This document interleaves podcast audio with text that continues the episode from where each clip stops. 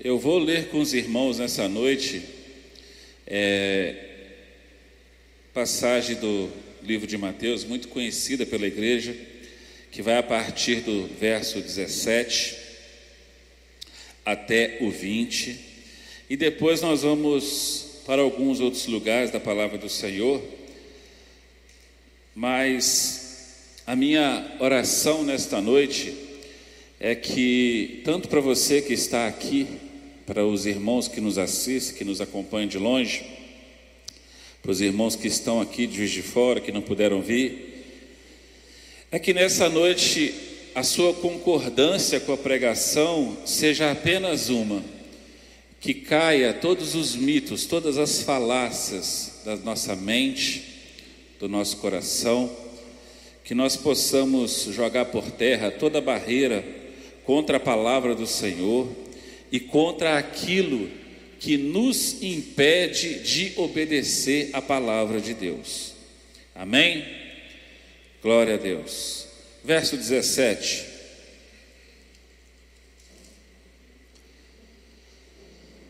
E eu começo dizendo: Não penseis, não cuideis, não gastem tempo, é, não fortaleça o seu foco.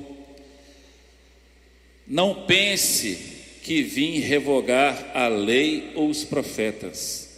Não vim para revogar, vim para cumprir. Aleluia. Porque em verdade vos digo que até que o céu e a terra passem, nem um i ou um tio jamais passará da lei até que tudo se cumpra.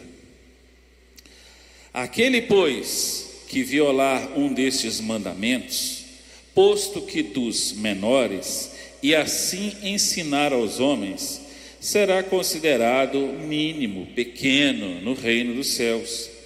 Aquele, porém, que os observar, repita comigo: aquele, porém, que os observar e ensinar, até aí, esse será considerado grande no reino dos céus. Porque vos digo: se a vossa justiça não exceder em muito a dos escribas e fariseus, jamais entrareis no reino dos céus. O interessante é que o nosso Senhor Yeshua, o teu Senhor Jesus, aquele que você um dia levantou a mão, fez uma oração, recebeu uma oração e o aceitou, diz assim: quem viola um dos mandamentos, ainda que seja menor, e ensinar, será conhecido, chamado por mínimo, por pequeno no reino dos céus. Mas aí em contrapartida, ele diz: porém, aquele que observar e ensinar será chamado grande. Pode se assentar em nome de Jesus. Glória a Deus. Aleluia.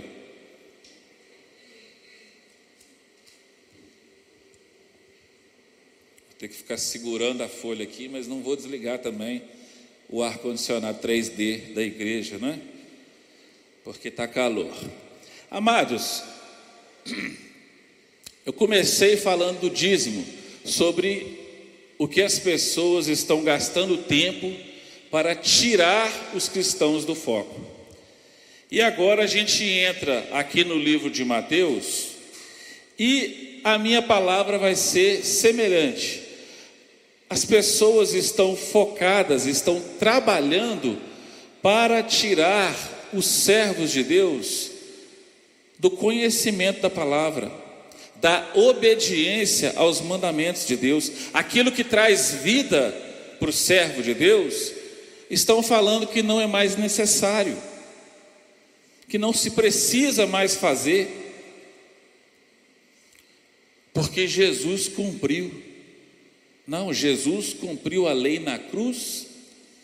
É a frase mais batida que eu já ouvi na minha vida, de crente, em todos esses anos que eu tenho de convertido. Jesus cumpriu a lei, eu não preciso guardar a lei. Interessante que o verso 20 para mim é o mais pesado de tudo que ele fala aqui. Porque no verso 20, o próprio Jesus, aquele que nós aceitamos, aquele que nós amamos, aquele que vai nos dar salvação, vida eterna.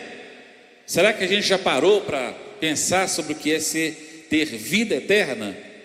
Nós temos que pensar sobre isso, porque atualmente somos finitos, estamos morrendo a cada dia.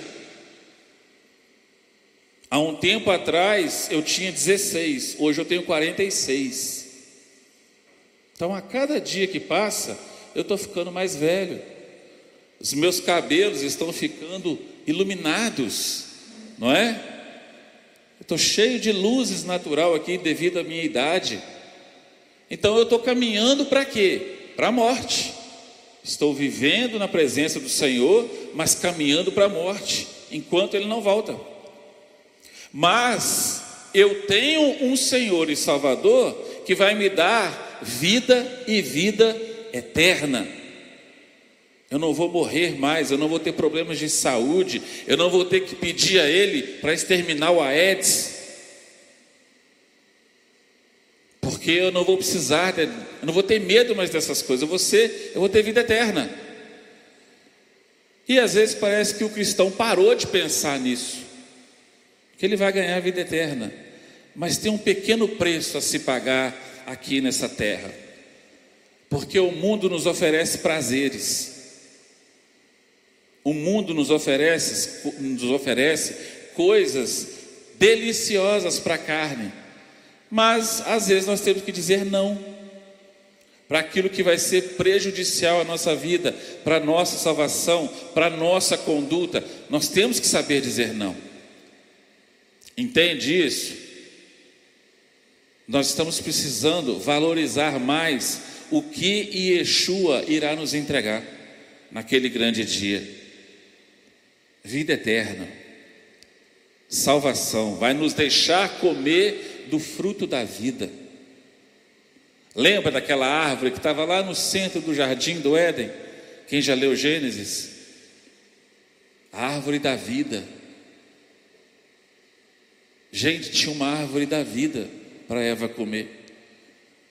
Uma árvore da vida para que Adão comesse. Está escrito para mim como árvore, a árvore produz fruto. Então a árvore da vida tinha um fruto, porque a do conhecimento do bem e do mal tinha fruto. E eles não comeram, preferiram descobrir o que era bom e o que era ruim, e não foi bom para nós. Mas glória a Deus que temos Yeshua, amém?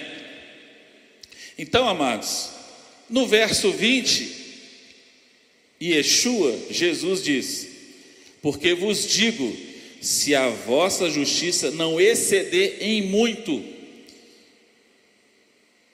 a sua justiça tem que exceder em muito a dos escribas e dos fariseus. Ou seja, nós temos realmente que largar mandamentos de lado? Será que nós temos realmente de acreditar que Yeshua cumpriu tudo e que nós não precisamos fazer nada? Ele fez tudo? Porque ele mesmo está falando aqui. Se ela não exceder a justiça desses homens aqui, escribas e fariseus, doutores na palavra, não ia dar para a gente entrar, não. Obrigado. A princípio eu achei que era algo para mim ter que ler, mas é um peso para a folha. Aleluia.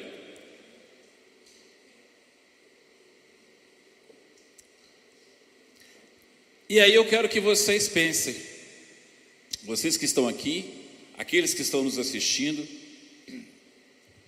principalmente os que estão nos assistindo, porque existem pessoas que entram no canal da igreja como visitante para, assiste, acha gostosinho, vai lá, compartilha, conversa, mas também assiste outras coisas. E num determinado momento da vida, pode ser que ele passe por um irmãozinho desse aí, que se levanta, que se especializa a falar para o cristão: olha, lei não precisa mais obedecer, se você fizer isso, você caiu da graça. Ele não sabe o que está falando. Ore e peça a Deus misericórdia por esse irmão, por essa irmã que ensina esse tipo de coisa. Não sabe o que está falando. E aí eu digo para vocês: quem somos nós? Quem sou eu para falar que a palavra de Deus, que os mandamentos de Deus não é válido para a sua vida, quando a palavra fala totalmente o contrário? Lâmpada para os meus pés, luz para o meu caminho, é o que? Me deleito em teus mandamentos. Será que Davi estava doido? Quando ele falou isso, quando ele escreveu, me deleito em teus mandamentos. Será que é bonito só falar as histórias de Davi, os contos de Davi, suas vitórias, a arca que ele buscou, que ele bailou com ela? Ah, eu queria ser como Davi, um homem segundo o coração de Deus. Já ouvi isso um monte de vezes, mas todo mundo que fala isso não sabe o que é ser segundo o coração de Deus.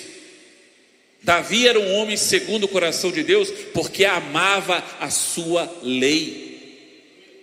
Amava obedecer os mandamentos de Deus. Ele tinha isso dentro dele. Ah, pastor, mas Davi pecou. E você? Não peca não? Ou você esqueceu de ler que ele pede perdão? Esqueceu de ler que ele se consertou e voltou a viver?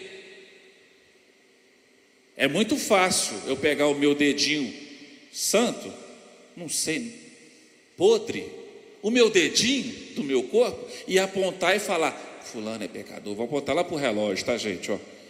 Relógio é pecador. Relógio fez isso. Ventilador, hum, tá ventando mal. Muito fácil eu falar isso. É muito fácil. Será que eu estou olhando para a minha vida? É muito fácil se preocupar com o pecado dos outros. E o meu? Por que, que você está preocupado com o cisco no olho do teu irmão? Tira primeiro a trave do seu. Quem é que falou essas palavras mesmo? Meu irmão, não se preocupe com o pecado do outro irmão, não. Preocupe-se com o seu. Ore pelo dele. Ore. Só ora, Senhor, abençoa, fortalece, cura, liberta, clame. Ou você só canta que Cristo move montanhas e tem poder para salvar, ou será que ele não tem poder para libertar o pecador de seu pecado? Ele tem esse poder.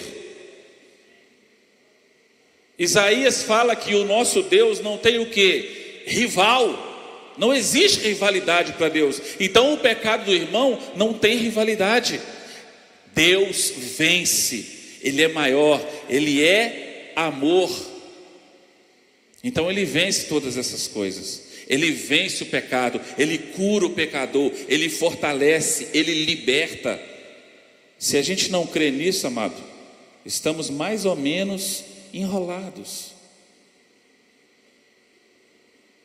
A gente tem que cantar que o nosso Deus, que o nosso Senhor é poderoso para fazer todas essas coisas e temos que crer que Ele faz, ainda que a gente não veja, mas Ele faz.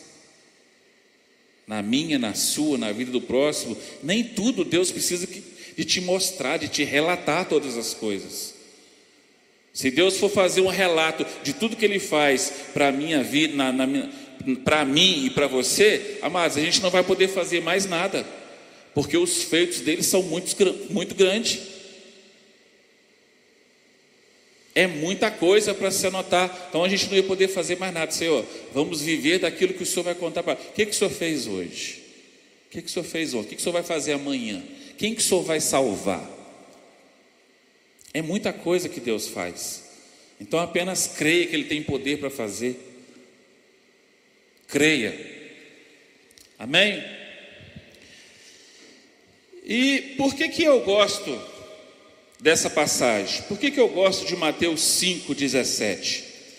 Porque Mateus 5,17 para mim é o que mais conflita aquele que luta contra leis e mandamentos e que mais joga por terra todas as verdades que ele acredita. Porque o próprio Jesus diz: Não pense que eu vim destruir. Ele fala, ele, ele teria, será que ele teria que ser mais enfático? Gente, pelo amor do nosso Senhor Criador, meu Pai, Adonai, para de perder tempo. Eu não vim destruir a lei nem profetas, eu vim cumprir. Cumprir o que, o que eles ensinaram, o que está escrito na lei, o que os profetas falaram eu vim cumprir. E cumpri tanto, cumpriu tanto que foi o nosso sacrifício perfeito. Cumpriu tão bem que hoje, através dele, você vai ganhar a vida eterna. Você vai ser salvo por causa do trabalho de Jesus. Porque ele cumpriu, porque ele foi obediente. Então, se Yeshua cumpriu, ele foi obediente. Se nós temos que imitar o nosso Senhor, nós temos que ser o que? obedientes. E jogar por terra tudo isso que estão falando, todas essas coisas que os homens, e ó, não se engane, as pessoas estudam para falar isso nas redes sociais, para abordar as pessoas, para falar sobre isso. Aí eu quero dar uma corridinha com os irmãos, rapidamente, como diz a minha amada sogra Margarida, em Ezequiel 33, texto também conhecido pela igreja. Eu já deixei o meu aqui marcadinho. Ezequiel 33, 13 até o 20.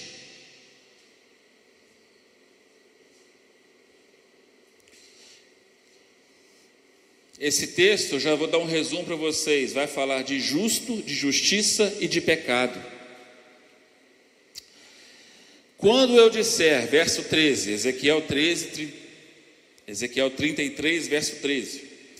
Quando eu disser ao justo que certamente viverá, e ele, ele quem? O justo, confiando na sua justiça, praticar iniquidade, não me virão à memória todas as suas justiças, mas na sua iniquidade que pratica, morrerá. Pastor, que, que o senhor quer dizer com isso? Eu quero dizer o seguinte: que se você é justo, seja justo até o fim da sua vida. Não pense que você fazendo um ato de justiça hoje e que amanhã você pode pisar na jaca que o Eterno já deixou uma palavra registrada para você aqui. Você pode estar caminhando certinho comigo, mas ó, saiu da linha, saiu da linha, me abandonou. E se ele praticar iniquidade, não virá à memória do Senhor todas as suas justiças. E o que, que é a palavra iniquidade? No meio cristão, na teologia normativa cristã, iniquidade é tratada como pecado. Pém, mentira. Iniquidade é ausência de lei. A tradução correta para essa palavra é ausência de lei, ausência de mandamentos. Então, se o justo, o justo é aquele que pratica a justiça. Se ele disser que ele viverá e ele confiando na sua vida justa com Deus, pecar, ele morre. Seguindo o verso 14: Quando eu também disser ao perverso, certamente morrerás. Se ele se converter do seu pecado e fizer juízo e justiça, e restituir este perverso o penhor e pagar o furtado, e andar nos estatutos da vida e não praticar a iniquidade, a ausência de lei, certamente viverá, não morrerá. Então, pastor, não adianta simplesmente eu levantar a minha mão, aceitar Jesus e viver a minha vida até Jesus voltar. Não, eu tenho que me converter e tenho que praticar justiça. Vamos ler aqui, e fizer justiça, juízo e justiça, a ele restituir tudo que ele fez, ele não morrerá. Então eu tenho que praticar juízo e justiça. Onde que eu vou achar palavras de juízo e justiça? Na lei do Senhor, na Torá, no Pentateuco, nos cinco primeiros livros de Moisés, de Gênesis até Deuteronômio. Ali você vai achar juízos, estatutos, tudo para você praticar, para você aplicar na sua vida e viver de forma corretamente. Quando você tem a lei do Senhor no seu coração, algo de errado acontece, ela te mostra. Você não precisa de ser o erudito, conhecedor, né? Conhece o Vadimeco de ponta a ponta. Alguém sabe o que é o Vadimeco? É um livro de leis dessa grossura assim. Para quem gosta de ler, é uma maravilha. Você não precisa conhecer ele de ponta a ponta, não. Basta você conhecer a lei do Senhor. Que toda vez que acontecer algo errado, ela vai te mostrar se está certo ou se está errado. Ela vai te mostrar como conduzir. Basta você crer. Basta a gente fazer uma coisa simples, que é ler. Ler e acreditar. Verso 16: De todos os seus pecados que cometeu, não se fará memória contra ele. Juízo e justiça fez, certamente viverá. Então, quando eu ando com a minha vida respaldada na palavra do Senhor, na Sua lei, na Sua justiça, eu vou ganhar vida. Mas, pastor, ninguém é vivo por obedecer a lei, eu sou salvo pela graça. Amado, você quer graça maior do que essa?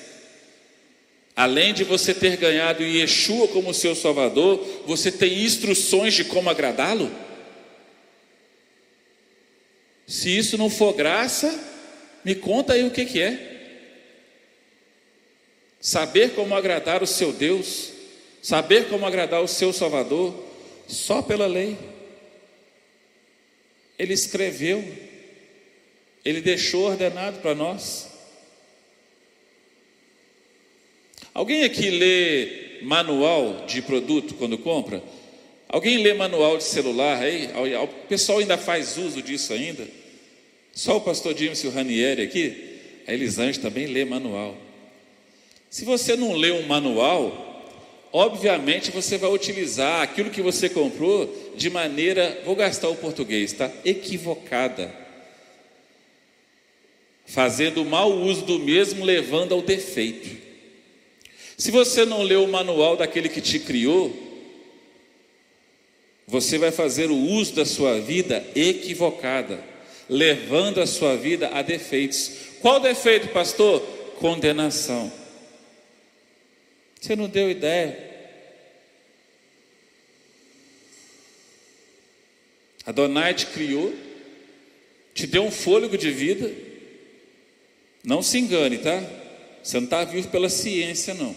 Você está vivo porque o Eterno um dia soprou fôlego nas narinas de um homem. Ah, então quer dizer que ele fica soprando toda hora? Não, amados. Ele soprou uma vez só e falou assim: ó, frutifica. Vai lá. Ele deu poder à mulher para gerar filhos. Ele não precisa ficar soprando toda hora, não. Ele é poderoso, esqueceu? Move montanhas. Tem poder para salvar. Então a vida que você tem foi dada por Ele. Amém? Pastor, mas eu não tenho saúde, foi Deus que me deu a doença?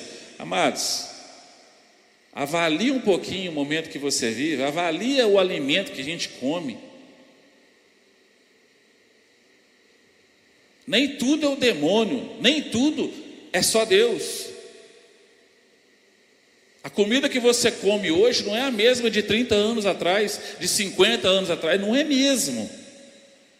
Está toda modificada, adulterada, cheia de conservantes, cheia de coisas que nos levam a adoecer os refri que a gente bebe, uh, né, eu também bebo, mas está matando a gente. Mas quando a gente adoece, a gente pede para quem da saúde? Para Deus. Pastor, ora aí, pastor, que eu tô, nossa. Pastor, ora aí, pastor. A gente ora e Deus pela misericórdia cura. Deus pela misericórdia salva, liberta, joga por terra enfermo, dá livramento. Eu tive livramento. Vocês sabem disso. Vocês oraram por mim. Eu tive livramento de Deus. Devido ao que? A sabedoria do homem.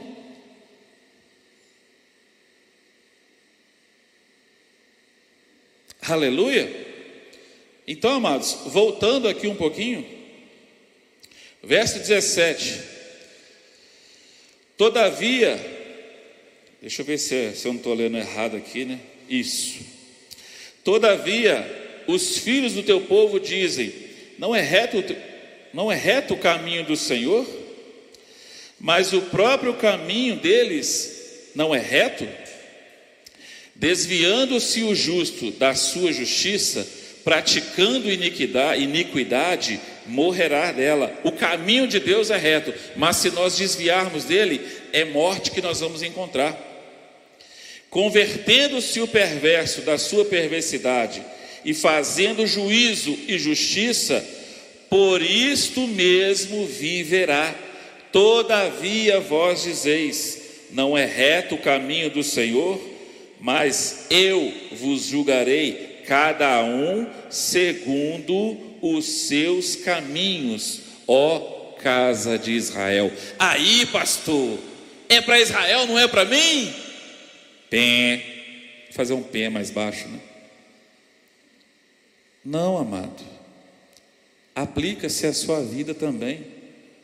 Vale lembrar que nós fomos, digamos que isso daqui é a oliveira nós fomos enxertados na oliveira.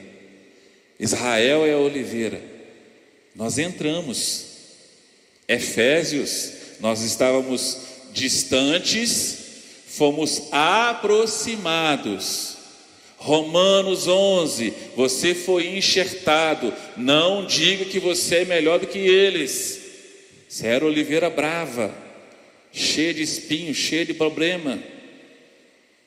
Você foi enxertado nesse povo. Então a mesma palavra que é dada para Israel serve para você. Vamos voltar um pouquinho lá nos mandamentos, quando Adonai fala para o povo, a mesma lei se aplica para os naturais da casa, para os forasteiros, para os estrangeiros. O que que nós éramos antes? Estrangeiros, distantes, fomos aproximados, mas se para quem ainda está fora, é a mesma lei, se aplica para eles também, porque o próprio Deus fala: Eu fiz o sol nascer sobre todos, eu mando chuva sobre bons e sobre maus. Então a palavra que Ezequiel aqui dá para Israel encaixa na minha vida perfeitamente. E se você andar mais um pouquinho comigo e for em Jeremias, não é? Porque eu terminei falando de caminhos, não é?